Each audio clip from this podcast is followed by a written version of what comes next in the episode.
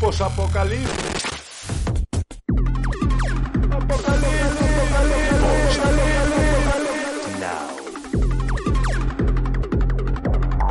Post-Apocalipsis Now. El pueblo manda. La máquina obedece.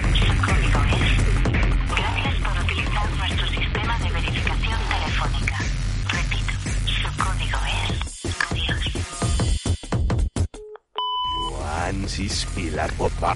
So Post-Apocalipsis Now. Año 2076. Mirzam se quita uno a uno despacio todos los pendientes de plata que pueblan su cara. No puede haber nada en su cuerpo que provoque sensaciones que alteren la experiencia del videojuego. Los deposita como de costumbre en la bandeja que hay sobre la única mesa que decora la sala de espera. Se desnuda y se pone el mono de trabajo blanco que encuentra doblado donde siempre. No huele a nada. Después se relaja y trata de apartar el nerviosismo durante los cinco minutos que dura el escaneo. Piensa en toda esa gente que se encuentra al otro lado, trabajando frenéticamente para recibir, transformar y almacenar todos sus datos biométricos. Primero los escáneres de la sala coordinan su información con los chips que lleva implantados, propiedad de la empresa. Después, si todo está bien, los datos se almacenan para ser enviados a las cápsulas de recepción donde se encuentran los clientes. La gente que va a experimentar de forma simultánea todo lo que ella sienta. Muchos habrán estado dentro de su cuerpo, así le gusta llamarlo, varias veces, pero no sabrán jamás quién es. La época de los dioses dorados del gaming ya pasó. La empresa sabe que el anonimato facilita todo y abarata los costes.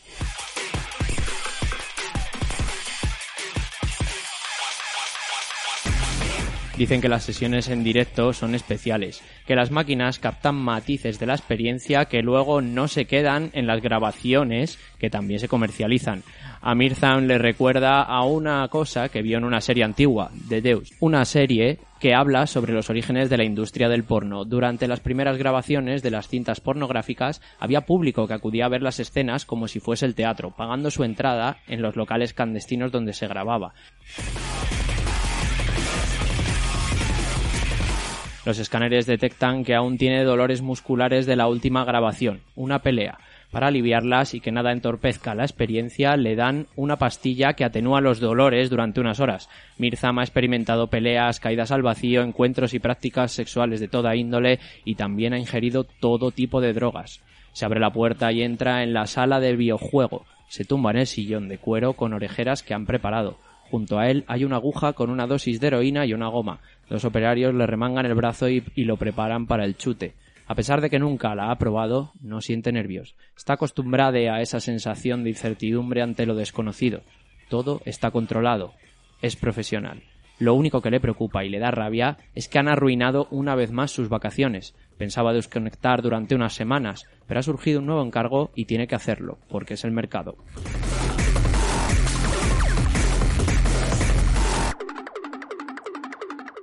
Año 2020. El sindicato de mis huevos. Con esta frase se ponía a la defensiva en la red social Twitter el CEO de G2 Sports, la compañía para la que trabaja Ibai Llanos, un popular streamer, comentarista de videojuegos, con cientos de miles de seguidores en sus retransmisiones diarias. El ataque. La periodista y editora Laila Martínez, a raíz de una entrevista en El Mundo Ibai, señalaba como estremecedoras las condiciones laborales del joven locutor, haciendo énfasis en la disponibilidad total que se le exigía para el trabajo. No tardaron en llegar legiones de fans de Ibai para defender dichas condiciones y, y pedirlas para sí mismos. Días después, Ibai anunciaba que iba a tomarse un descanso de las retransmisiones para poder volver a su trabajo con energías renovadas porque estaba agotado. Y es que la industria del videojuego año tras año se acerca a la cinematográfica para posicionarse como la primera industria cultural. Factura 135.000 millones al año, 813 millones solo aquí, en el Reino de España. Más de la mitad de las personas de la Unión Europea juegan a videojuegos, cifra que se dispara entre los jóvenes. Sin embargo, tal y como denuncian desde el sindicato CNT, está plagado de falsos autónomos, trabajadoras sin contrato y una tasa de explotación muy alta debido a las presiones de los tiempos en todos los campos de los videojuegos. Esto también se produce en el ámbito de la prensa.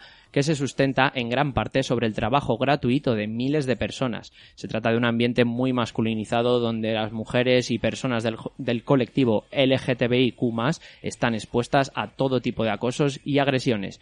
Ni Ibai Llanos ni nadie se encuentra en posición de cambiar las dinámicas de esta gigantesca industria pero en la frase de el sindicato de mis huevos queda cristalizado el miedo a que toda la masa de trabajadoras precarias que la sostiene empiece a dictarle las normas a los CEO de dichas empresas.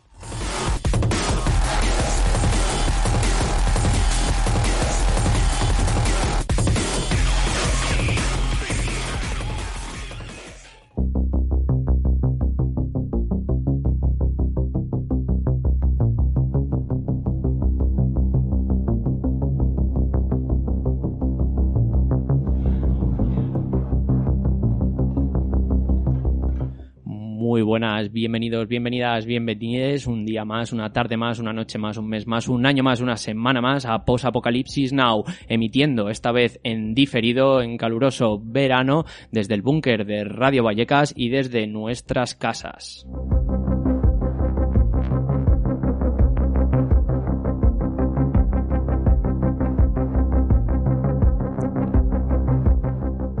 Y si la tecnología no nos está jugando una mala pasada, tenemos ahí al otro lado de esta ventana digital que hemos abierto a las habituales colaboradoras de esta de esta aventura radiofónica que lleva ya más de un año viviendo. No sé si estás por ahí, Aurora, y me escuchas. Hola. Sí, por aquí ando si se me oye. Ahí anda Aurora con esos ecos de, de ultratumba y también nos escucha Alien, ¿no? Efectivamente, aquí estoy. Muy Efe- buenas. Efectivamente, y sí, tenemos a- también a Javi por ahí con su 4G. Buenas. Yo he llenado la casa de cartones de huevos para que no suene a ultratumba. La mejor calidad de sonido hasta ahora. Muy bien, 10 de 10, Javi. Y también tenemos con nosotros al alemán impensable. Buonasera. Buenasera. Pues nada, chicos, que este es el programa de, de despedida de verano. Ya casi nos pilla agosto. El DJ Vacía Salas me propuso que hiciésemos el programa de despedida de verano en diciembre. Que hubiese estado muy guapo. Sin decir nada. Más fresquito. Claro. Más fresquito, desde luego. Total, que nadie se espera nada de este año que sea normal, o sea que sería lógico. Totalmente. Yo es que no sé ya ni en, ni en qué mes estoy ni nada. Pero bueno, aquí tenemos este programa. Este año, no, este año no existe ya. Sí, total. Eh, Vamos- eh, eh, Estoy en una realidad paralela. No sé. Ujú. Va a ir fresquito, fresquito. Pues sin más dilación vamos a ir con el primer tema que teníamos preparado, que se llama La Puerta, y es una colaboración de una banda que ya ha pasado, eh, no en directo, aunque tenemos muchas ganas de traerles, a la, la peña de Califato Tres Cuartos, que está ahí desde el sur repartiendo tralla y flamenco a partes iguales, que ha venido, ha tenido bien eh, pues colaborar con Le Parodí y como dicen, las raves de las raves flamencas están de enhorabuena. La puerta de su casa está, estará cerrada, pero el universo que impone el diálogo entre ambos proyectos abre un nuevo mundo a través de nuestros oídos. Así que vamos a ir con este La Puerta de Le Parodí y el remix que ha hecho Califato Tres Cuartos. Califato, Califato 3x4. 3x4, es verdad, que siempre, Eso siempre es. se lía. Esto no lo vamos a cortar.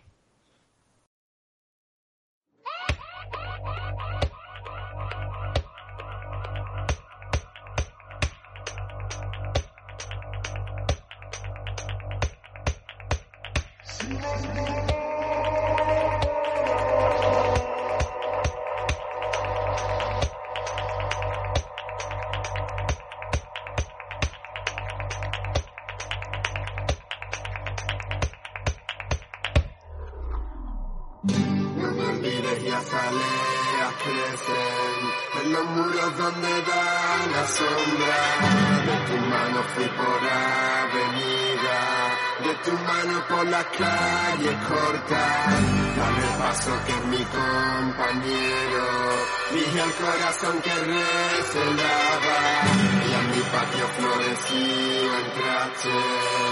Compañerito del alma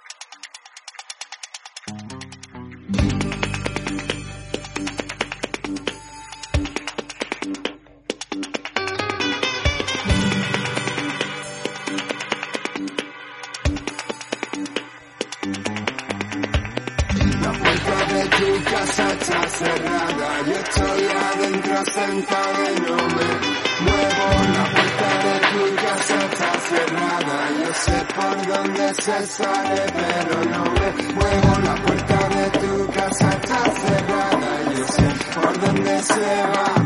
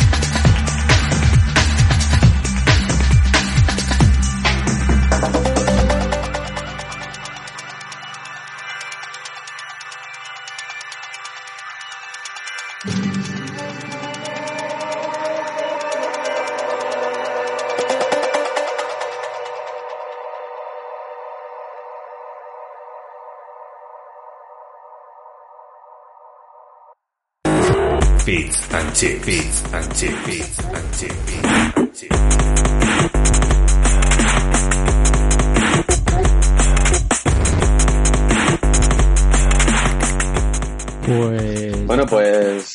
Chis and ¿no? Vamos a ver qué último pasa. De la temporada. El último, el último. El último.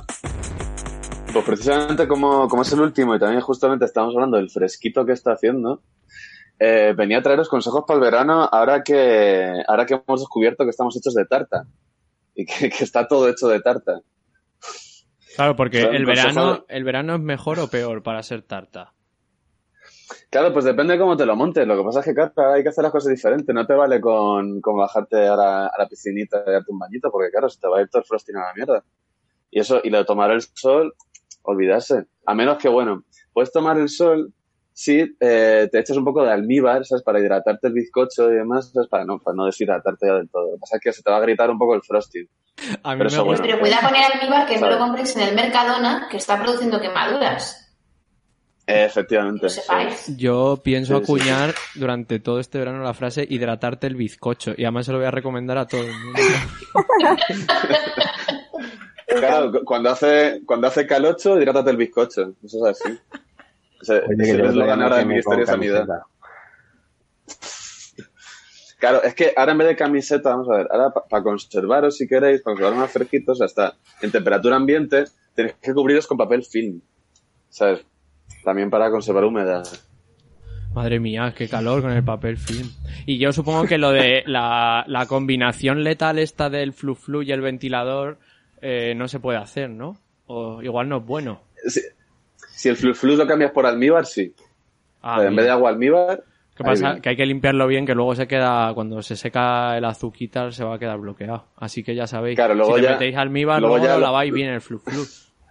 Los Lo problemas que tengáis con, mo- con moscas y demás, eso ya no es mi problema, ¿eh? Eso ya, cosa. Eso es cuestión de no parar nunca de usarlo y ya está. No sé. no sé Pues yo tengo una pregunta fundamental aquí. Sí. ¿Podemos o no Sí, podemos meternos en el frigorífico? Eh, claro que sí. Si, si os cubrís con papel film, en el frigorífico aguantáis, o sea, en temperatura ambiente aguantamos tres días más o menos, pero en, el- en la nevera, pues una semana, semana y media. O sea, O sea, está mucho mejor. Esto va a ser el confinamiento dentro del confinamiento, confinados todos ahí en el congelador o en el frigo. Va a ser el confitamiento. El confitamiento ahora...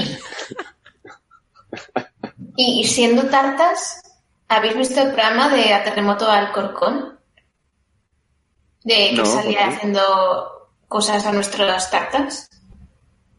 Pues lo no. recomiendo, se llama Niquelao, es muy divertido y sale gente cocinándonos. Un Vale, reality pues- pues show cuando me meta- Cuando me meta al congelador en, en agosto, me lo pongo dentro del congelador. Vale, ponete el programa de A Terremoto al Corcón. Perfecto. ¿Qué más cosillas tenemos por ahí? Ya, ahora que ya toda nuestra audiencia va a saber conservarse para cuando volvamos, cuando sea, que no vamos a decir la fecha. Tenemos la historia del hackeo de Twitter de ayer, ¿no? Bien calentita.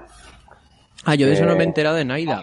Pues Ah, mira, bueno, ¿Que no te has claro. enterado? ¿Cómo no puedes no enterarte? de, a- de ayer 15 de julio, porque esto se está grabando en, en estricto diferidísimo, con 7 S, y, y claro, para ubicar a la peña. Entonces, el 15 de julio hubo un hackeo en Twitter, a ver qué ha pasado. Hombre, lo principal que ha pasado es que Chenique se ha quedado sin poder tuitear 12 horas o así. Y, Y que Podemos ha ganado votos. Y Po- Podemos pero- ha ganado un mon- como un millón de votos. Exactamente. de A- hecho, había gente que decía, oye, si dejamos internet como está ahora y... y bueno, lo que ha pasado Es- es, es- que... Lo único que puedo unir a la izquierda y la derecha, ¿eh? Qué fuerte. Exactamente, exactamente. Eh, el voto de castigo, ¿no? Este del que hablan. Pues lo que ha pasado es que le han hackeado la cuenta a varios famosetes, entonces la medida cautelar ha sido que todos los que tenían el tic este de que tienen muchos seguidores y está verificada la cuenta, se han quedado sin poder tuitear, ¿no? Estoy haciendo, estoy contando la noticia del- de, de más reciente a más pasada. No sé si alguien la quiere continuar. Yo puedo dar algunos detalles, porque estuvimos varios de, de mi sector ahí atentos, haciendo apuestas de qué era. Y bueno, la, la cosa, estamos hablando de lo mismo, ¿no? Del tema de los Bitcoin y demás, que es lo que... Sí, eso. Eso es. Pues la, la cosa es que el hackeo no, será- no era rollo solo que hackeaban las cuentas y le robaban información per se, que suele ser lo que ocurre en estos casos, sino que publicaron un- todas estas cuentas un tweet malicioso en donde te prometían que te devolvían, o sea, como que ibas a hacer tremendo negocio si invertías Bitcoin en la, en la cuenta que ellos te ponían ahí. Entonces, claro, un montón de gente, vamos a decir arroba entrepreneurs, eh, cogieron y mandaron bitcoins y obviamente, vaya, eso olía muchísimo a, a fake, pero bueno, ya sabéis los scams de este rollo. Yo, yo nunca habría sospechado de un mensaje de, de Elon Musk diciendo que pensaba devolver a la comunidad todo lo que había obtenido de ella. Sí, y el, y, el, y el Bezos también diciendo eso mismo. He pensado que voy a volver a la comunidad. Y tú, claro. esto. Envía un dólar a hombre feliz, como en Los Simpsons. Y muy sintomático, muy sintomático también que en cuanto la- los ricos se ponían a regalar dinero ya, o sea, se asumió en un nanosegundo que, que alguien había hackeado Twitter. Algo estaba pasando. ¿eh? sí, en el sí, mundo. esto, aquí hay, un, aquí hay un, un glitch. Es muy... Hoy, Sí, perdón. pues yo hablando de, de scams y, y otras estafas en internet, hay una que me tiene fascinada.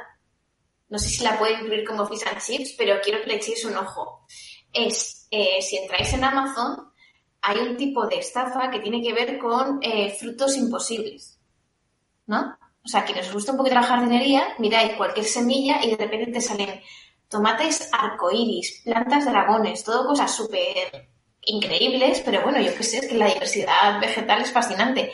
Pero es que en este caso están modificados evidentemente por Photoshop. Y lo gracioso es que hay un montón de gente que los compra y eh, luego le viene y dice, pues nada, eran tomates normales, o yo qué sé, me, me vinieron hierbajos.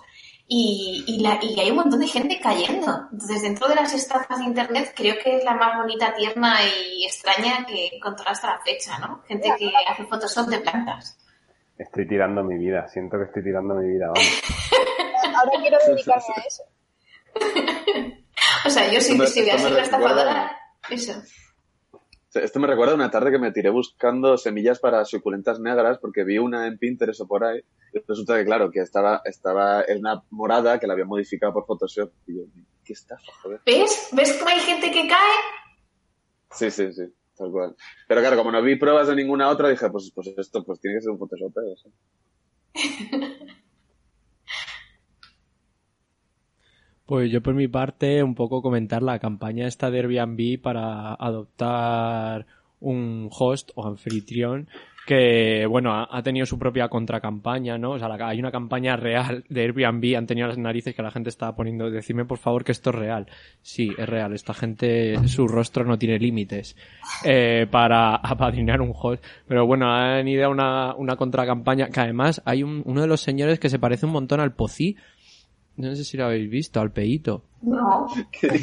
Sí, y que pone que tiene, que tiene cuatro pisos, bueno, es eso, que pone que tiene cuatro pisos y que, y que no llega a fin de mes ahora porque no le puede sacar renta.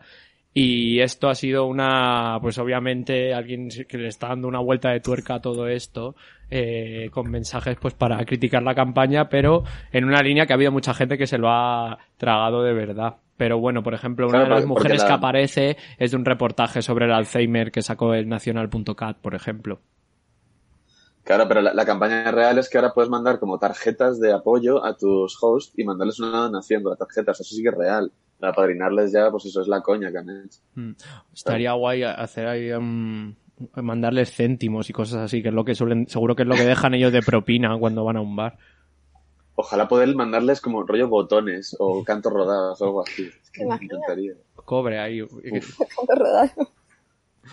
Más cositas. O yo qué sé, lo- lo- los típicos cablecitos que se te caen por el bolsillo o algo así. Mm. Pelu- la pelusa del ombligo. Alambres de pan bimbo. Bueno, los, los alambres de pan mismo seguro que alguno sabe darles uso. Eso para para o sea, eso es perfecto Claro. para cuando tienes enredaderas poder engancharlas. Parece mentira que no sepáis. Yo no estaba pensando en un, eso. un host no tiene plantas porque no vive allí y no puede regarlas. No. Verdad. Tiene cactus. Dejémoslo nada en que es para las plantas. sí. Sí, tiene cactus solo. Bueno, más cositas. Pues una oyente del programa nos manda una noticia que dice los- anónimamente que cuando sacamos el premio de la solución más estúpida basada en inteligencia artificial al cuento de que, o sea, cuando pensábamos que lo habíamos visto todo con el tema del coronavirus, han sacado un proyecto de investigación, no un artículo ni nada, sino un proyecto que se va a realizar a lo largo de varios meses para hacer una app del móvil que te diga si llevas bien puesta la mascarilla. ¡Yujú! Ve- Venga, va. Madre mía, chaval. Súper necesario. Súper necesario. Estoy segurísimo de que si alguien no la lleva puesta es porque no tiene una app que le diga que se suba a la nariz eh, el tema. Lo de inteligencias artificiales absurdas me ha recordado una cosa que quería haberlo traído al programa y se me pasó. Y no sé realmente, no recuerdo si lo hemos llegado a hablar, pero habéis visto lo de la, la aplicación que propusieron con inteligencia artificial para demostrar que las mujeres teníamos o no orgasmos eh, durante las relaciones. Ay, sí, ay, sí. Bueno, bueno, bueno. Qué visionarios, Dios. Que, bueno, evidentemente, como no se puede confiar, no sé, en nuestra palabra o lo que sea, porque yo qué sé, pues da una IA para eso. Y a estos que les mandamos, yo, yo resucitaba a las soles de siete vidas y les mandaba ahí a darles collejas, ¿sabes? Así. Que- pero, pero lo hacíamos Tibor para que sean súper collejones. ¿sabes? Exactamente, Powered by AI. Bueno, Au- Aurora, que, se ha qued- que está en una cripta y, y que no se, está, no se está enterando de mucho lo que se está cociendo, pero bueno, hemos compartido hace poco desde nuestra cuenta de Twitter un vídeo que, que creo que nos trajo el alemán impasible y que Aurora no conoce todavía y se lo vamos a poner aquí en directo porque yo creo que la que Aurora que esto te, te apela directamente entonces voy a pedir que escuches con atención vamos a poner un minutito del vídeo y, y que nos des un poco tu, tu respuesta a esto Vale. una trampita pan Venga, corta. Animal Crossing New Horizon. El juego que ha tenido la mejor campaña de marketing que se ha visto en el mundo. Que es confinar al mundo entero bajo un virus mortal. El mayor enemigo de este juego es la persona que te lo recomendó y te dijo que te iba a relajar. Porque sí, es un simulador de vida, pero es que es la, es la parte más cruel de la vida porque te va a pasar la vida pagando eh, a un mapache hijo de puta que se llama Tornu que por todo te va a cobrar. Es que estás entrando en la puta isla y te está mirando ya con ojitos pistiñosos y te está diciendo ¿por qué no me pagas ese teléfono que te acabo de dar eh, y la puta cabaña en la que te vas a hospedar y de tu Tornu? Es que me parece un poco ofensivo que esté yo entrando en tu puta isla y ya me estás pidiendo dinero y cabrón. Lo que provoca el mapache capitalista este de mierda es un- una serie de corrupciones que dices tú, macho, yo no he visto igual en otros juegos, ¿eh? La gente metiéndose en grupos de Telegram para preguntar cuánto tienen los nabos. Y cuando va a la isla te tiene hecho un cerquito, ¿eh? Para que tú no te rayes mucho, ¿sabes? Y no te pierdas por la isla, no sé que le vaya a robar las naranjas, las percas amarillas y los putos jureles, ¿sabes? Que todo el mundo pesca, perremos menos yo, que nada más que pesco jureles. Y después de que 45 personas... Bueno, aquí dejamos esta parte de- del vídeo que pueden ver nuestra audiencia completa en arroba resenas cortas. Muy guapo, la verdad, que te echas una, unas risas. A mí, me, a mí me ha molado mucho lo de ojitos pistiñosos, aunque no sé qué coño. Yo tengo que admitir que puestos a, temas irreales, pues me parece fascinante. Yo lo que encontraba curioso es que no te puedes ir ahí. O sea, que por mucho que quieras, en realidad no te tiene secuestrada en la isla. O sea, es que venía a cuento un poco por eso, porque aquí se han hablado mucho de, de las virtudes relajantes y tal durante la pandemia y no sé qué, pero claro, yendo a un nivel más profundo del análisis, o sea, se parece a una especie de, de cárcel capitalista elaborada por un psicópata. Sí, yo tengo que admitir que es que no puedo mirarlo con nada de, de espíritu crítico. O sea, a mí me pones eso, una mariposita blanca y tal, y ya no puedo parar de pensar en otra cosa. Me parece lo más relajante del mundo. Y, y sí, es un poco absurdo todo el mo- momento capitalista de ir a comprar a las tiendas y, y- y no sé, pero ganarte la vida vendiendo naranjas y mariposas, ojalá, ¿no? Comprarte una casa de cuatro plantas y no sé cuántas habitaciones y toda la ropa del mundo y todos los objetos absurdos que nunca pensaste que necesitabas. Oye, mira, no sé, lo encuentro bastante bonito y sigo recomendando Animal Crossing. Además, que ahora te puedes bañar. Y, Es que y es increíble. gigantes. O sea, no puede, o sea, sigue recomendándolo aún así, ¿eh? Después de que te han puesto, no, no, te has tomado la pastilla azul otra vez y te han dado una segunda oportunidad, Aurora. No, es que no puedo, es que es tan bonito, es que es tan bonito, o sea, te, te relaja tanto que te voy a decir. Bueno, O para sea, que luego que- nos llamen sectarios en Posapocalipsis Now, aquí tenéis las dos partes siempre del debate. Claro, claro. Mira, mira, yo- lo veo perfecto para cuando, para cuando se cumpla por fin la abolición del capitalismo, tenerlo como un simulador de capitalismo mono y cute ahí en plan, vale. Esto es lo que había antes, eh, Ah, historias. Claro, como, que- como el que juega de Witcher ahora, ¿no? De, así era. Claro, claro. Muy bien, pues hasta aquí el Fish and Chips y vamos a ir con un temarraco que ha encontrado el alemán imposible, que se llama Díselo Tomate, que yo no sé si os suena esta frase, ¿eh? ¿os suena? Díselo Tomate. No, ¿qué es? Hombre, El que, saca pa el que la saca para enseñar es un Parrela. parrela. Joder, o sea. Ah, vale. Si nos quieres presentar un poco este tema, Alemán Impasible, y vamos con él rápido hacia la siguiente sección. Yo creo que el tema se presenta solo, pero, pero tú que eres guardia civil, tú dímelo, ¿este tema es marronero? Es marronero. marronero. Yo que soy civil, es marronero. Os han multado. Y si vosotros sois civiles, me cago en lo vuestro, ¿eh? Te lo juro, ¿eh? Eh, que dice que saquemos la pistola. Claro que no soy secreta. Tomate, ¿para qué se saca la pistola? La pistola cuando se saca para disparar, el que la saca para enseñarle es un parguela. Si la saco por mi hija pequeña que te disparo en toda la pierna. Me da igual, me da igual toda la guardia. Díselo, tomate, díselo, díselo, tomate, díselo. Se lo dices tú o se lo digo yo, no. Se lo dices tú o se lo, se lo digo yo, no, no. Díselo, tomate, díselo, díselo, tomate, Se lo dices tú o se lo digo yo, no. Se lo dices tú o se lo, se lo digo yo, no, no. Como saque la pipa pasarla, si la saco te tiro en la pierna. Como saque la pipa pasarla, te lo juro por mi hija pequeña. Como saque la pipa pasarla, si la saco te tiro en la pierna. Te lo juro por mi hija pequeña, si saco la pipa te tiro en la pierna. Díselo todo. Si cuando tú has venido, yo he ido, he vuelto, he ido y he vuelto otra vez. He estado en tres centros de menores, ¿me entiendes? No, a mí tú me... Díselo, tomate, díselo, díselo, tomate, díselo, se lo digo yo, se lo Escúchame, a que este coche es marronero. Di la verdad tú que eres policía. Este coche es marronero, díselo tú, díselo tú, que eres Este coche es marronero, díselo tú, que eres madero. Este coche es marronero, dímelo tú, que eres un puto madeiro.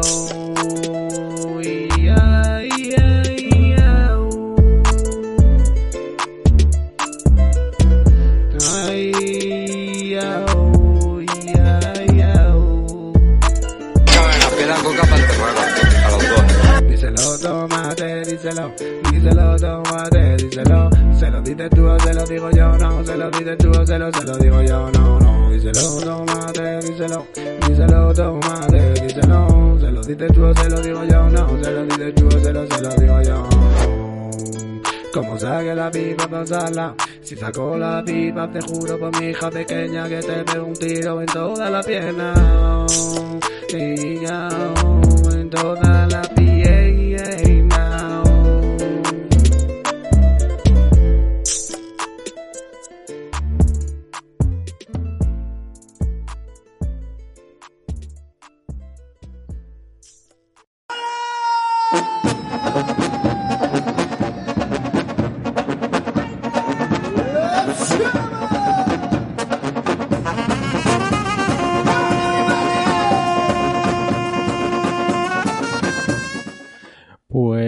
Con esta música balcánica porque Javi nos tenía preparado una sorpresa, que era un juego, y así un poco de cachondeo, y claro, me ha dicho, pero por favor, no, tenemos que buscar una alternativa al Club de la Comedia. Yo no la tenía preparada y he dicho, bueno, voy a poner música balcánica y nos ha, nos ha salido este fanfare Cio Carilia, este asfaltango, y, y yo creo que, le, que, que tiene ahí el toquecito de cachondeo sin ser tan taladrante e infernal como la maldita música del Club de la Comedia, ¿no, Javi? Pues estupendo, me parece una lección fetén. Yo soy muy fan de la música balcánica. Cuéntanos, a ver, con este fondillo, ¿qué, qué nos vas a hacer? Pues mira, traigo un concurso que, que es muy gracioso, como no podía ser de otra forma, que, en el cual os voy a dar mm, el nombre de cuatro personajes y personajes famosas y vamos a hacer que, que una inteligencia artificial que dicen que hace perfiles de personalidad los describa, ¿no? Entonces tenéis que averiguar cuál va en cada descripción. A, mí me ha quedado claro, no sé si los demás os ha quedado clarito. Sí, sí, sí, sí, sí. Esto lo, puede, lo podéis hacer en vuestra casa, como, en los juegos. este Pero con seguridad siempre. Lo podéis hacer, hay una demo de, de una herramienta de IBM que se llama Personality Insights y, y le ponéis un texto o vuestro usuario de Twitter y os hace un perfil así. Entonces ahí va, ahí van los nombres, ¿eh? Eh, el primer- o sea, la primera Lidia Falcón. El segundo Miguel Bosé. Eh, el tercero es Chiquito de la Calzada. Y el cuarto es el Papa Francisco. Ahí va, Esto ¿vale? promete. Esto no- me ha salido muy repartido de género, pero es que en la demo te venía ya hecho el del Papa Francisco. Entonces, Mm. Para, para, la, para, la, para la siguiente ronda. Oye, si esto sale guapo, yo lo veo para un directo esto, ¿eh? yo lo veo así, yo lo veo para festival, ¿sabes? Ahí como votado antes del festival. Venga, pues ahí va el primero. Eh, bueno, esto te cuenta así como la personalidad, un poco en rollo horóscopo, ¿no? Y propenso a que seas influenciable y tal, y luego personalidad, necesidades y valores. Y bueno, la primera persona dice esta herramienta que es imperturbable, sombría y pacífica, a la vez que comprometida. Y sus elecciones están determinadas por un deseo de descubrimiento. Es chiquito de la calzada. Qué cabrón, tío, si no he terminado. perdón, perdón. Es que no sabía que ibas a hacer pausas dramáticas, disculpa. Hombre, tío, pues, pues sí, era chiquito la No, calzada. no. has adivinado. Has adivinado la primera. No puede ser. Pues, pues dice más cosas. Dice que es una persona propensa a ser influenciable por su familia a la hora de comprar productos y leer revistas de entretenimiento y en cambio no le gustan las películas bélicas. Y, y- Es una maravilla de inteligencia. Dios. ¿Cuánto estamos aprendiendo de chiquito hoy? Ah, que sí. Y dice que, bueno, que aquí yo creo que sí lo acierta. Dice que el entusiasmo le da un 80% en dimensiones de la personalidad. Totalmente. Estoy totalmente de acuerdo. Sí, sí, sí. Pues, pues bueno, ¿estáis listos para la segunda persona? Venga. Dale caña. Venga, vamos a darle un poco de emoción, Álvaro. No me la sueltes a la primera, hombre.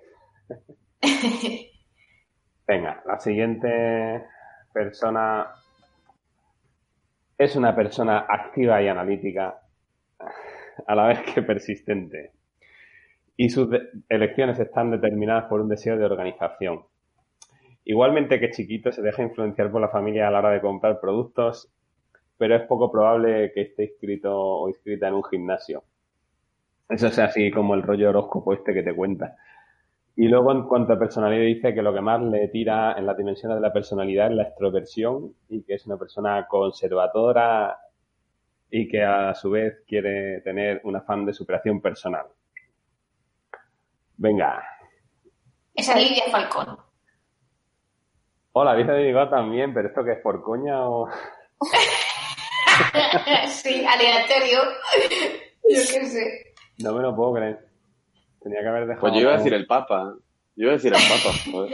Porque no te pega tampoco lo del gimnasio. Hombre, a Papa Francisco se le pega al gimnasio. Está rocoso. Bueno. está mamadísimo. Yo no me veo a, la- a Lidia Falcón, que la he visto alguna vez físicamente, por lavapiés, en un gimnasio. Solo digo eso. No, no, no, no, claro, claro, pero por eso iba a decir yo también el Papa Francisco. Pero a ver, de los No, a Papa Francisco yo le veo ahí todo, todo fitness, ¿eh? ¿Pero a quién veis en un gimnasio? ¿Al chiquito de la calzada o a Miguel Bosé? o ¿Cómo es esto? A, a Miguel Bosé. ¡Qué miedo! No, no quiero imaginarme a Miguel Bosé en el gimnasio. No, no quiero imaginármelo en ningún lado, si a ser posible.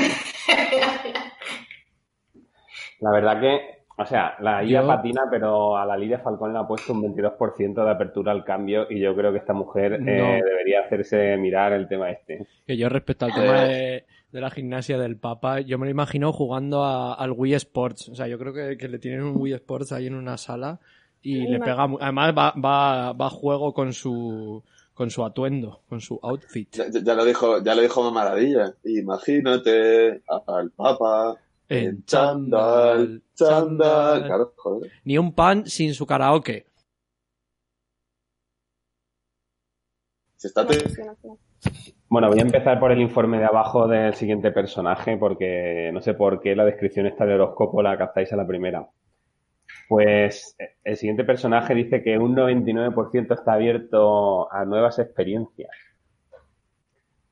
Y, y le guía entre las necesidades el amor y la armonía. Y en valores Vale, o sea- la autotrascendencia.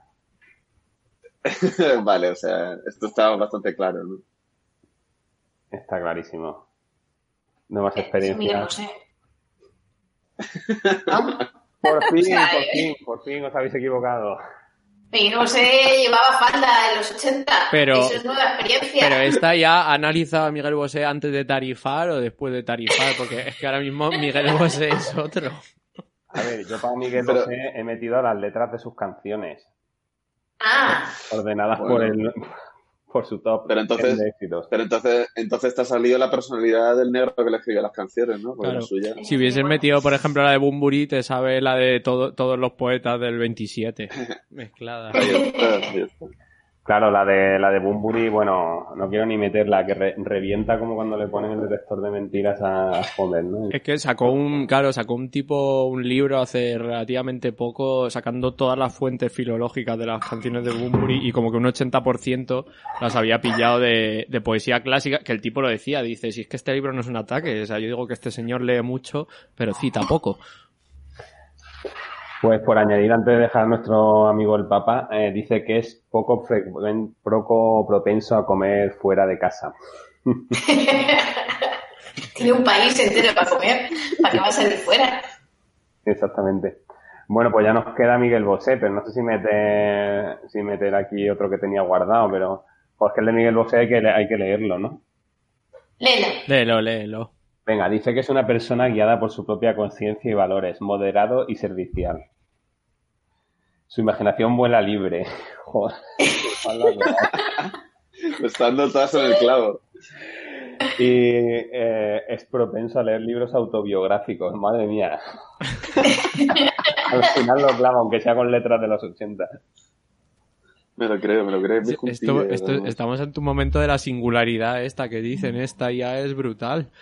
Sí, sí, sí. Eh, y luego en valores, no os lo vais a creer, pero en hedonismo le ha puesto un 80%. No. Uh, No, no. Pero yo creo que ha sido Eso por el bandido, que, que eso ha ha inclinado la balanza. Oye, por cierto, perdón que, que interrumpa, o sea, ¿habéis visto lo de Alejandro Sanz y el puente de que une Vallecas con Moratalaz? El puente de paga tus impuestos. Sí, eso. Tú lo has visto, ¿no, Alemán? Sí, sí, sí, lo he visto, sí. Eh, acompaña- lo- he visto y, y, y los demás, aunque no lo hayáis visto, lo habéis pagado, ¿eh? 40.000 euracos. El- aquí Alme-. Almeida le ha pagado 40.000 euros a Alejandro Sanz por tocar tres Bueno. canciones en un puente. A él y a, bueno, y a una banda de que eran tres músicos, que, que decía uno con un equipo de sonido que era de, de, de feria de pueblo, de orquesta Sí, de total. pueblo. Le han pagado Que se 40.000 supone que- pavos. Se supone que los 40.000 pavos no han sido para Alejandro Sanz, que han sido para los músicos, pero que, que aún así. Que, que para hacer un concierto sorpresa, para inaugurar un puente en Moratalaz, o sea, no me jodas. Mm. Es que. Y bueno, le han puesto... pero, pero luego hoy en el homenaje a las víctimas, Almeida llevaba la mascarita de apoyo a los sanitarios, cuando ese dinero tenía que haber ido precisamente para los sanitarios o para salud o para educación o cualquiera de los servicios básicos. Total. Sí, que, que además, además llevaba su nombre bordado por si se pierde. No sé si lo habéis visto. Así es, que me ha Lleva- hecho mucha gracia, tío. Lleva su nombre además como en Comic Sans, ahí puesto la mascarilla. Como si, como si fuera el Babi del colegio, o sea, del Babi de preescolar.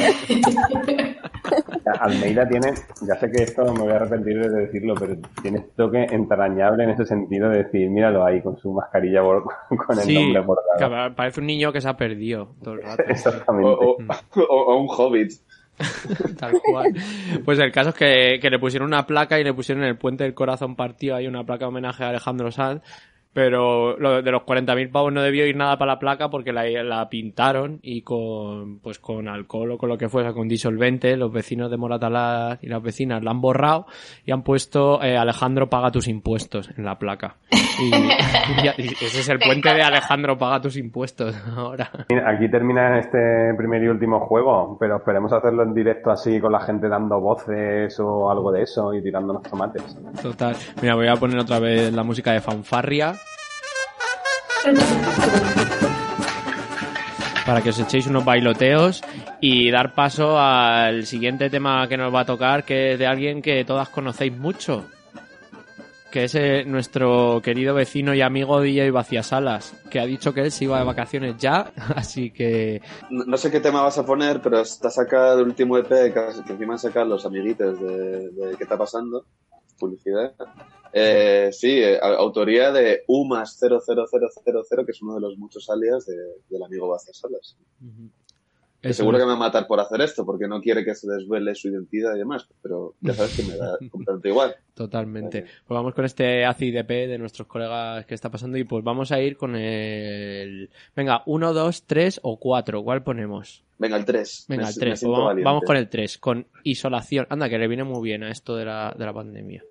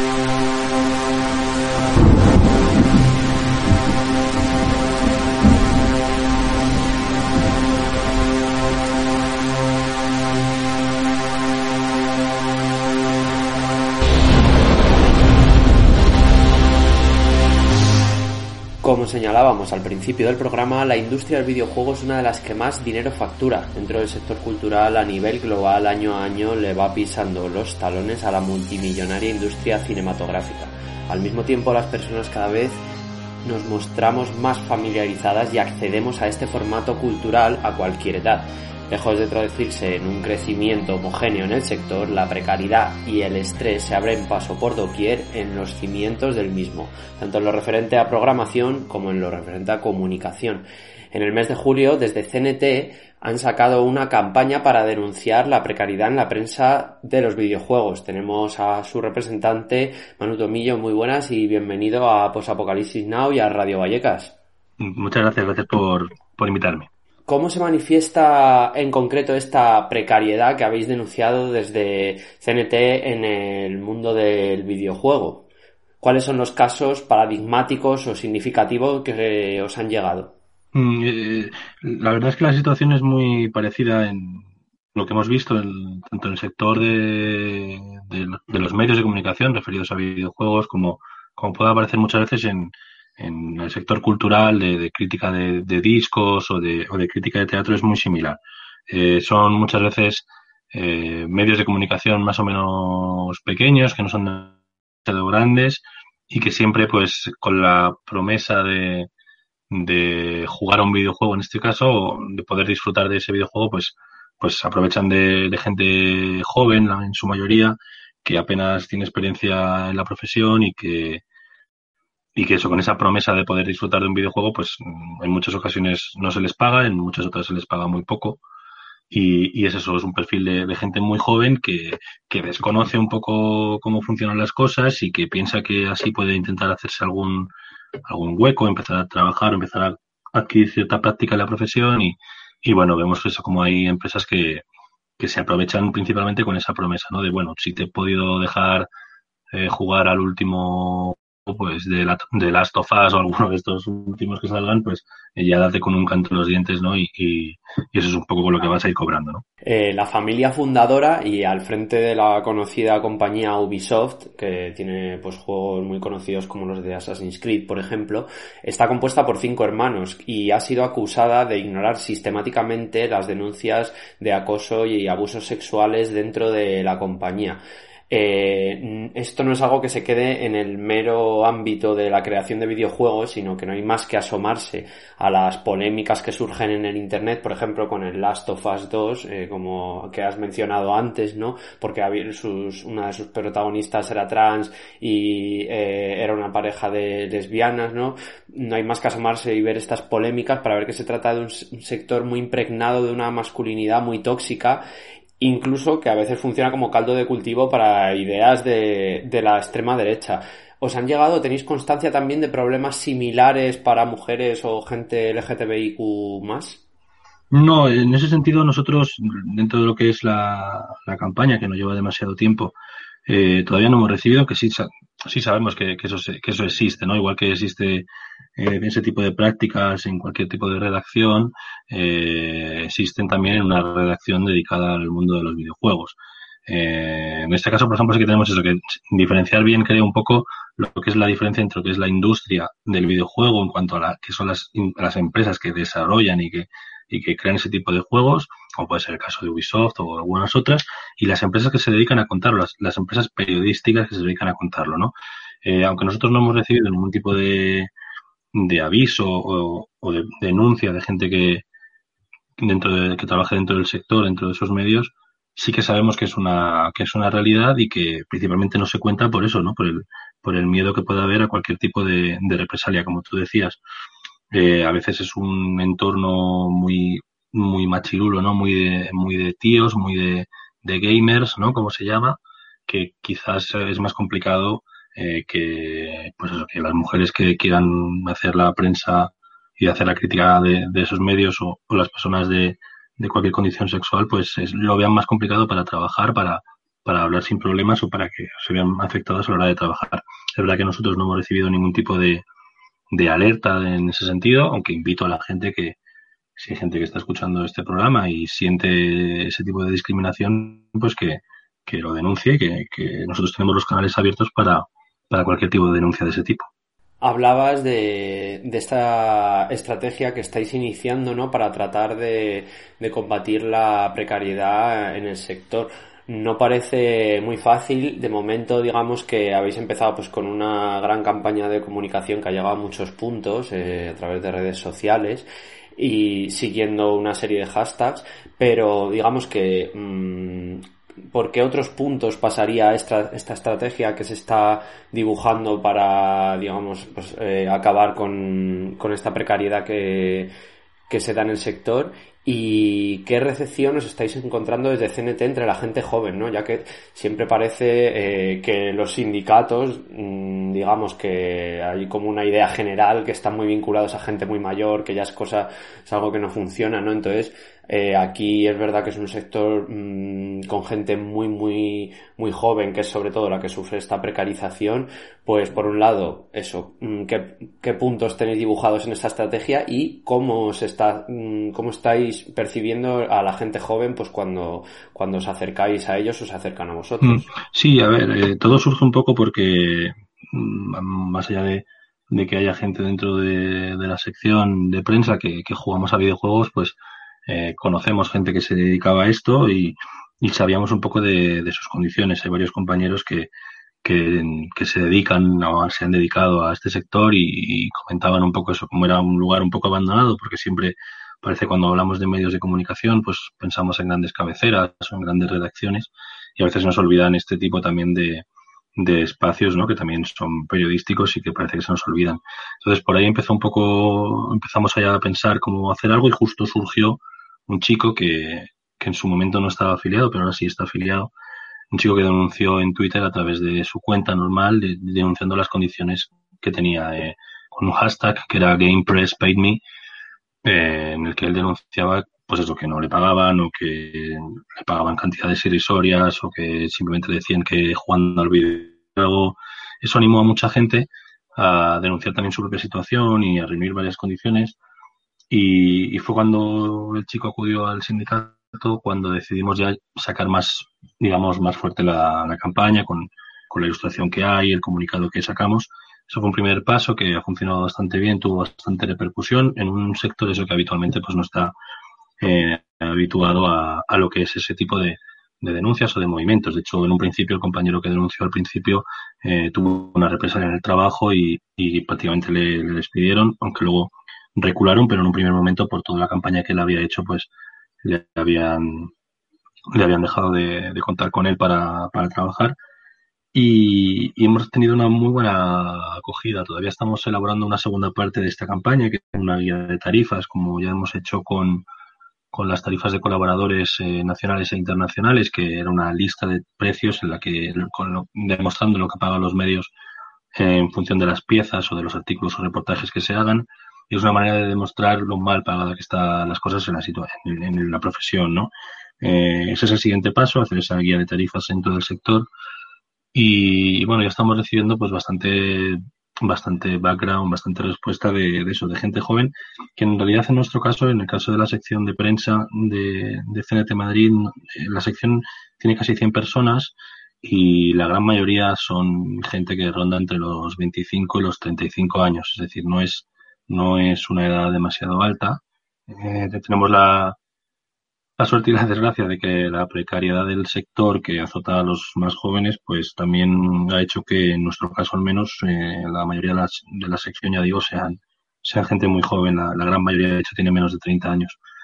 Entonces, por ahí nosotros digamos que ese tabú lo tenemos roto. Yo creo que la clave para eso pues es eh, estar donde está la gente más joven, en, la, en, los lugares más precarios y, y bueno, es lo que, lo que pertenecemos todos, ¿no? Y lo que todos hemos conocido, eh, contratos muy precarios, condiciones de becarios eh, y, condiciones muy, muy, muy deprimentes, ¿no? Y yo creo que eso es lo que también, viviendo lo mismo que viven los chavales, que según salen de la universidad pues apenas tienen eh, ofertas de trabajo y poder desemplear un empleo, pues eh, estamos ahí con ellos porque somos igual que ellos y, aunque tengamos algunos un poco más de edad o otros tengan un poco menos, al final todos venimos del mismo sitio y sabemos cuáles son las condiciones, ¿no? Y eso también se aplica eso al sector del videojuego, pero como digo, tiene una relación muy, muy directa con algunas webs pequeñas, sobre todo, sobre todo son medios online, eh, culturales que también te dicen, ¿no? Pues eh, te puedes ir a ver un concierto y haces una crítica, no te voy a pagar porque te has podido acreditar para ver el concierto de un grupo que te gusta o, o has ido a ver una obra de teatro y, o una peli, un estreno y cosas así y que no, y no te pagan simplemente porque te, con ese tipo de promesas, ¿no? Nos hemos encontrado que eso que en el sector del videojuego pues es así y por suerte, bueno, pues eh, hay bastantes mm, personas, compañeros más jóvenes, eso que sí que se están empezando a, acercar y a preguntar porque, porque, bueno, quieren conocer un poco mejor cuáles son sus condiciones, porque lo que nos hemos dado cuenta de la mayoría de la gente cuando ha venido ha sido eso, que, que casi todos son falsos autónomos, empezamos a hablar, nos empiezan a contar cuáles son sus condiciones y demás, su situación y, y eso casi todos son falsos autónomos y, y además en muchos casos casi no les pagan, ¿no? Entonces es como lo precario de lo precario. Eh, claro, estamos hablando de lo precario de lo precario, por un lado, pero digamos que en el otro extremo se encontrarían también estos pues famosos youtubers o influencers que se dedican también a la comunicación de, de videojuegos eh, o el comentario de videojuegos que pues también se puede ser entendido como una forma de, de hacer prensa, ¿no? De la misma forma que, eh, que actúa la, la prensa deportiva. Yo supongo que estarás al corriente o quizá te suene la polémica que se armó en torno a las condiciones laborales de Ibai Llanos a raíz de una entrevista en El Mundo, ¿no? Donde el jovencísimo youtuber, pues, que es comentarista de videojuegos, eh, pues hablaba de, de, sus, de sus condiciones de disponibilidad prácticamente total para la empresa, pero claro, que vivía en una mansión con sus amigos y, y, demás. El caso es que no deja de ser un modelo al que aspiran a imitar decenas de miles de chavales, tal y como se vio en, en Twitter cuando pues la escritora y periodista Laila Mar Martínez eh, cuestionó un poco este modelo de trabajo, enseguida salió pues toda una horda de, de gente joven y de chavales que, que defendían a, a, muerte este tipo de, de trabajo, ¿no? Pero a mí me llama mucho la atención que cuando se produjo la polémica, el CEO de la compañía, que había contratado, tuiteó la frase el sindicato de mis huevos, ¿no? Y, y en esta historia, pues como hay dos hechos en torno a los que me, me gustaría reflexionar ya para acabar la entrevista. Y por un lado, eh, igual no es tanto el centro de debate las condiciones de Ibai, ¿no? Sino eh, esta proyección que hace, no sé si de manera consciente o inconsciente, de la autoexplotación 24/7 dedicado a un trabajo que supuestamente te gusta, ¿no? Ya no yendo tanto hacia la prensa escrita, sino más a lo que sería el comentarista de videojuegos en YouTube y demás. No sé si también os han llegado por este lado o, o tocáis este tema. Bueno, claro, es un poco lo que tú dices, ¿no? Son dos, son dos vertientes que, que tiene que ver una pues eso con el tema de, de, las horas que eche currando. En realidad el Ibai en este caso cualquier persona que se dedica a la comunicación, porque esto no deja de ser un, un trabajo de comunicación, en este caso de videojuegos o, de lo que sea, o de eSports o como lo queramos llamar. Y por otro lado el tema de, del, del jefe de la empresa que haya, ¿no? Con, con aquella frase. Yo creo que tiene mucho que ver con, es una cuestión para mí generacional, que tiene mucho que ver con la exposición constante y, y hacer de tu vida privada un, un, estar constantemente exponiéndola al público, ¿no? En este caso, en este caso a tus seguidores porque, porque vives de ello, ¿no? Vives de, de la gente que te vea. Entonces creo que es una cosa que hay una generación o un par de generaciones posteriores a la mía que, que, lo tienen como muy asumido, muy asimilado, que tienen que estar constantemente exponiendo su, su vida para como forma normal y habitual de vida. En este caso, hay gente que lo hace gratis, que vemos como en sus Instagrams o en sus TikToks y demás, exponen constantemente su vida y hay gente, como puede ser el caso de Ibai, que, que lo hace con una cosa que además evidentemente sí le puede, le puede gustar mucho, que es, que es jugar a videojuegos y comentarlos pero alrededor de todo eso pues gira como esa constante exposición a partir del momento en el que tú empiezas a cobrar por ella te hace ser un esclavo ¿no? de esa exposición y necesitas bueno no, no puedes desconectarte de ella por lo que tú decías no estar 24 horas al día 7 días a la semana eh, expuesto eh, evidentemente claro no, no, no es demasiado consciente pero como le decía a la compañera que tú mencionabas por redes la, aquella polémica bueno eh, tú lo que necesitas chiquillo es un, un espacio donde te defiendan o de, defenderte y, y, organizarte porque no puede ser que estés constantemente eh, precarizando y contando tu, vida porque tú querrás salir en algún momento de estar fuera de las pantallas, ¿no? De hecho, creo que un par de semanas después de aquella polémica eh, anunciaban, ¿no? En, redes que Ibai se tomaba unos días de descanso porque necesitaba descansar y, y entonces todo el mundo decía, ah, evidentemente que necesitaba descansar. Por eso mm, tienes que ser más consciente de cuáles son las condiciones que te rodean, ¿no?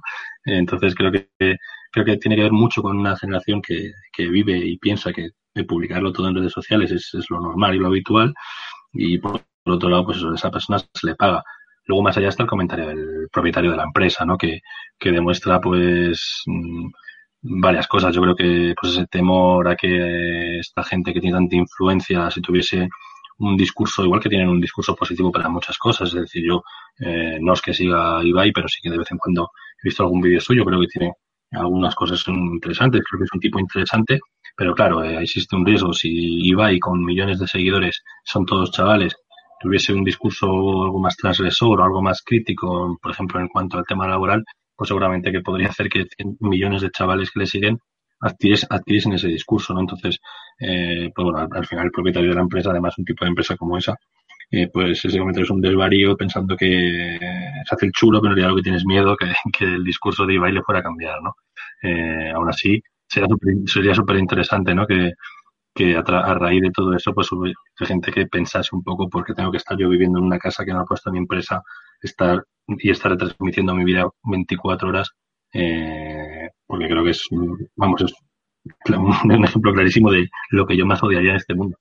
Pero bueno. Pues Manu Tomillo me recordaba esto que decías también a una cosa que comentó una vez un, un invitado que tuvimos en un programa hace tiempo en Posapocalipsis Now, que decía que la comunidad gamer y toda la comunidad que hay en torno a los videojuegos en internet en realidad es una comunidad grandísima y muy eficiente y con un potencial que no está, que digamos que no es explotado, ¿no? Eh, eh, de esta manera que se podrían hacer grandes cosas y se podrían conseguir y que es una pena que esta misma comunidad sea por ejemplo la que trabaja gratis resolviendo bugs de videojuegos sin darse cuenta de, de lo que podría llegar a hacer por, por desprecarizar este sector, ¿no? Sí, es como un poco el ejemplo, el ejemplo de, de los capopers, ¿no? En Estados Unidos, sí, totalmente, sí. la campaña, la campaña de Donald Trump y de y los fascistas con Black Lives Matter, ¿no? Yo creo que eh, bueno, eh, la gente organizada online, en línea, siempre será, si se sabe canalizar ese, esa organización, siempre será una amenaza interesante, ¿no? A ver si, a ver si somos capaces de hacerlo. Claro, pues es interesante que sindicatos pues como CNT, que lleva esta lucha muy clara y sin medias tintas, pues mmm, busque las estrategias o los puntos de encuentro con esta gente. Manu Tomillo, muchísimas gracias eh, representando a la, a la CNT de medios de prensa por atender a Post Apocalipsis Now. Ha sido un placer charlar contigo. Gracias a vosotros por la invitación. Un placer. Un abrazo muy fuerte.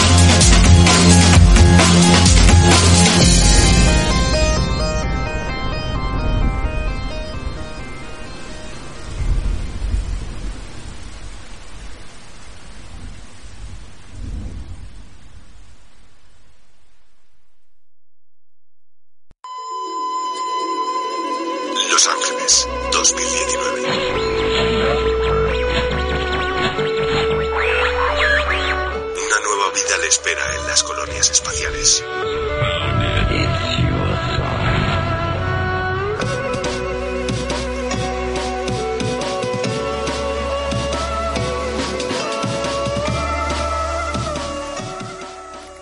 Pues vamos llegando al final de este programa fresquito y veraniego y como ya adivináis esta es la sección de Alien que, que te has preparado para despedir la temporada. Pues a ver, eh, he traído cositas eh, rollo sci-fi, ciencia ficción, que no es ficción, mezclado con electrónica y smart cities. Wow, madre mía. Básicamente lo que voy a hacer es, voy a contaros un trocito de un día de un personaje, que va a ser un personaje ficticio, eh, para enseñaros cómo podría ser nuestra vida si tuviéramos Smart Cities con, con hardware libre. Entonces, las cosas que voy a empezar a describir eh, son ficción porque no están realmente puestas en ninguna ciudad per se, pero que podrían ser reales. Así que es ciencia ficción, pero plausible.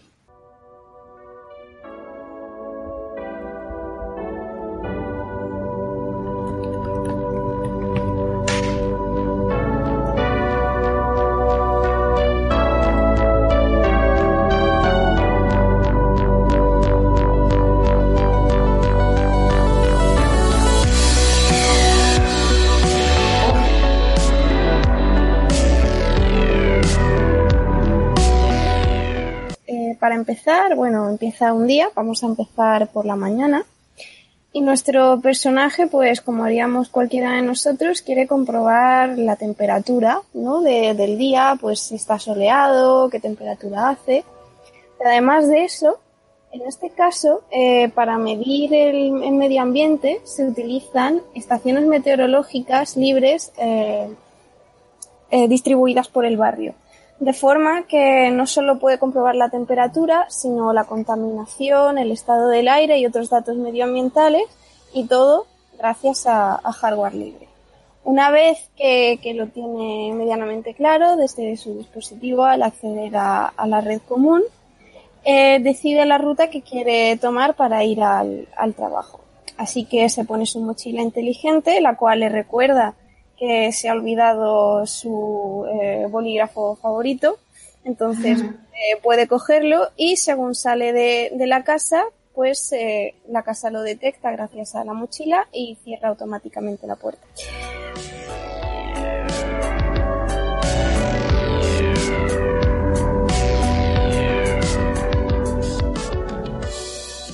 Como hace a diario, para llegar a su oficina lo que hace es utilizar pues una de las bicis públicas que hay disponibles en la calle y entonces se coloca su casco porque la seguridad por encima de todo, pero su casco no es normal. Su casco es de realidad aumentada y no solo está conectado a la, a la red misma de la ciudad, sino que también está, tiene una serie de sensores que miden su capacidad y su concentración. De modo que si el casco detecta que hay cierta y, que puede haber un peligro cerca, avisa al, ciclista. Eh, durante el camino, pues eh, la bici eh, va funcionando normalmente, lo que le hace llegar perfectamente a salvo a su trabajo. Una vez aparca la bici, esta vuelve otra vez a estar disponible en la red, respira profundamente, huele a lluvia, supongo que ha- habrá llovido durante esa noche, por lo tanto, no se ha activado el sistema de regado automático de las plantas alrededor. Además están muy sanas porque tienen reconocimiento de salud en los árboles y de sonido ambiental, de forma que todos los vecinos de alrededor puedan estar a gusto. Eh, una vez eh, llega a la oficina, una vez que ya ha aparcado y llega a la oficina, eh, entra en su oficina, huele a café, la temperatura está muy bien. Esto es porque hay una serie de sensores que evitan que el, calor se acumule en la estancia. Su compañera le cuenta durante el café que el día ha sido un poco loco porque por una serie de obras el camino normal que tomaba, que estaba adaptado a su silla de ruedas, ha quedado bloqueado. Pero en el Open Map, eh, que va a ser nuestra alternativa ficticia con, diferentes tipos de perfiles adaptados a varios tipos de personas, eh, le ha guiado por otro camino que ha tardado 20 minutos más, pero al final ha llegado.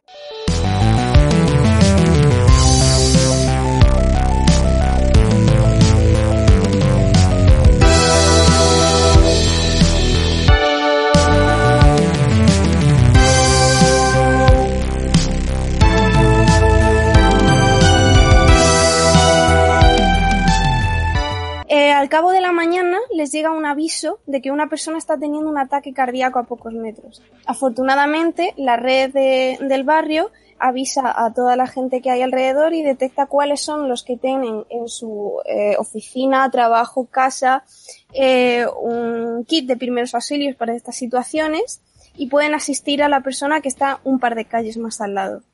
Eh, con este kit de sensor, con este kit, perdón, además hay una serie de sensores con las cuales pueden asistir a la ayuda médica que está en camino para atender al paciente.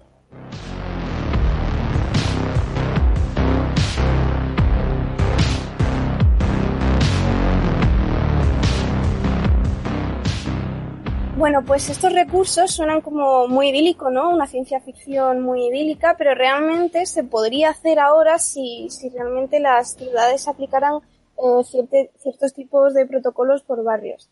Parte de estas ideas las tuve en una conversación hace ya varios años, porque en uno de los barrios de Granada, el Albaicín, el alcance en general de servicios comunes, como pueden ser de basura o de salud y demás, tardan más que en el resto de Granada por, el tipo de calles que hay, ¿no?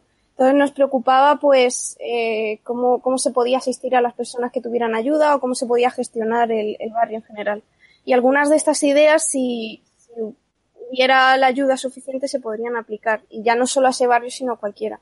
Y solo necesitaríamos Arduino, Raspberry Pi, eh, algunos sensores, evidentemente un- una red decente, pero la cosa es que podría, podría hacerse. Entonces todo esto sería factible. Todo esto sería factible y de hecho hay gente que, que realmente lleva investigaciones sobre esto, ya sean tesis y, y cosas similares, pero debería ser el momento en donde responsables de, de las ciudades empezaran a aplicar cosas, pequeñas cosas de estas por barrios para empezar a mejorar el sistema. Em, yo creo que es, sería una gran oportunidad que en el momento en el que volviéramos un poco a nuestra realidad, pudiéramos ver este tipo de, ayudas. Y además la tecnología IoT de Internet de las Cosas, es decir, em, está cada vez más al alcance de, la comunidad libre. Entonces hay muchísimos proyectos. Yo todo esto, eh, parte lo he sacado de lo que os he contado, pero otra parte la he sacado de buscar en Hackster.io y,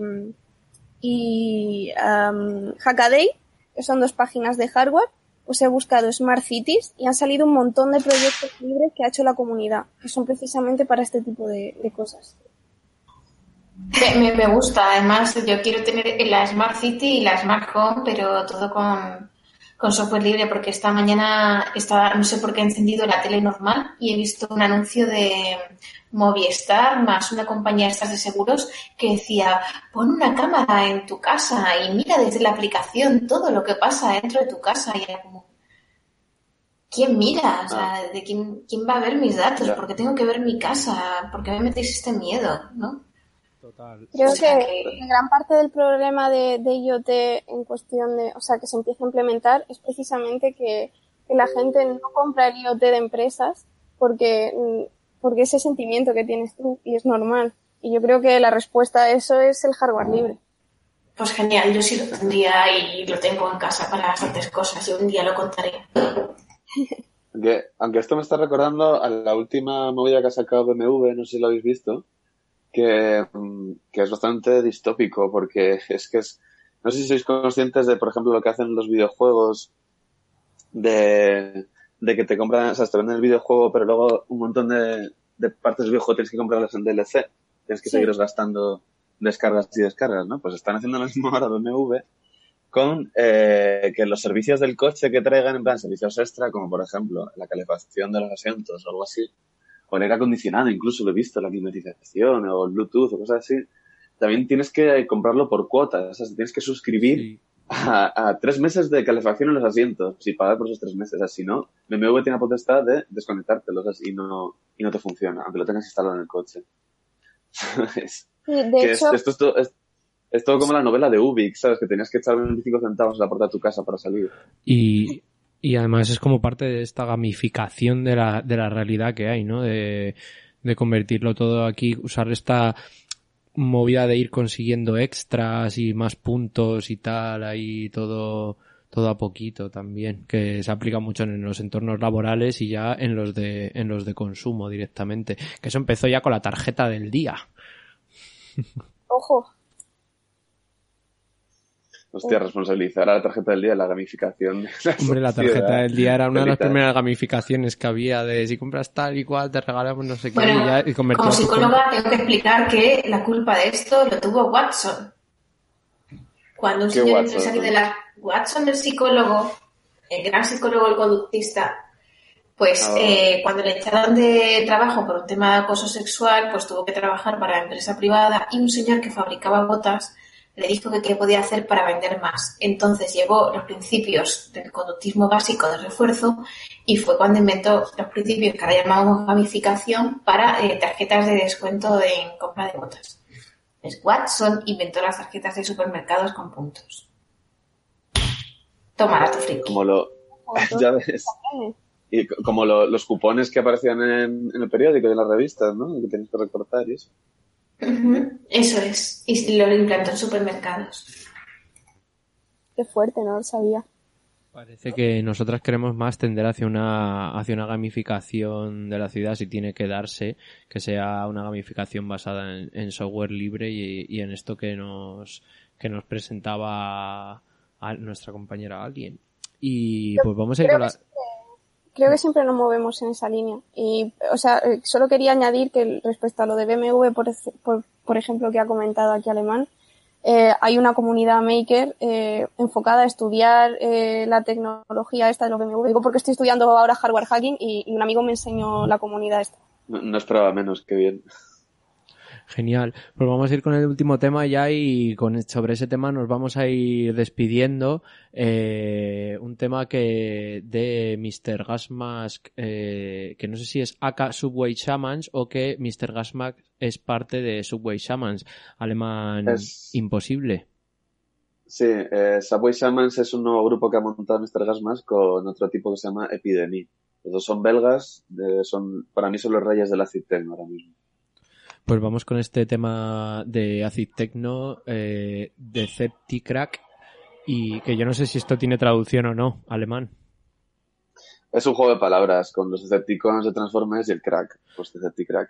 Pues nos vamos con este Decepticrack. Para despedir, mira, habríamos- abríamos con un chute de heroína y nos vamos con un poco de crack. Aquí la- las cosas claras y el tecno oscuro. Ahí está.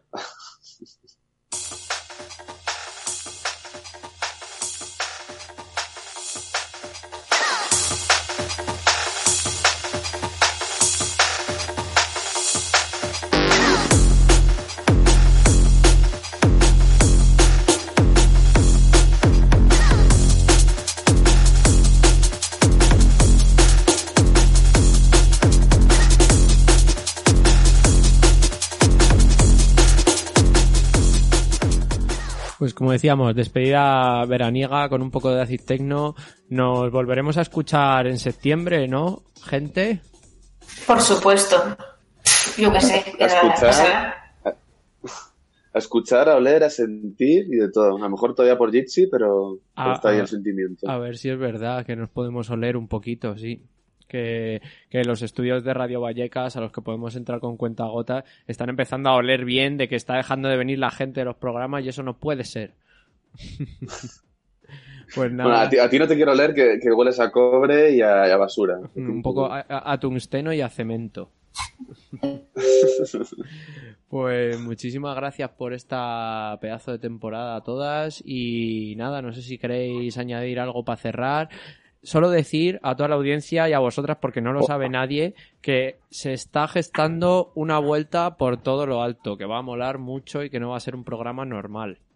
A vosotras os lo voy a contar ahora, bueno, eh, fuera de micro, pero a la audiencia no, para que os andéis al loro que para septiembre, octubre o no se sabe cuándo eh, la vamos a liar petarda. Ala, ala. Anda, anda. Qué tensión.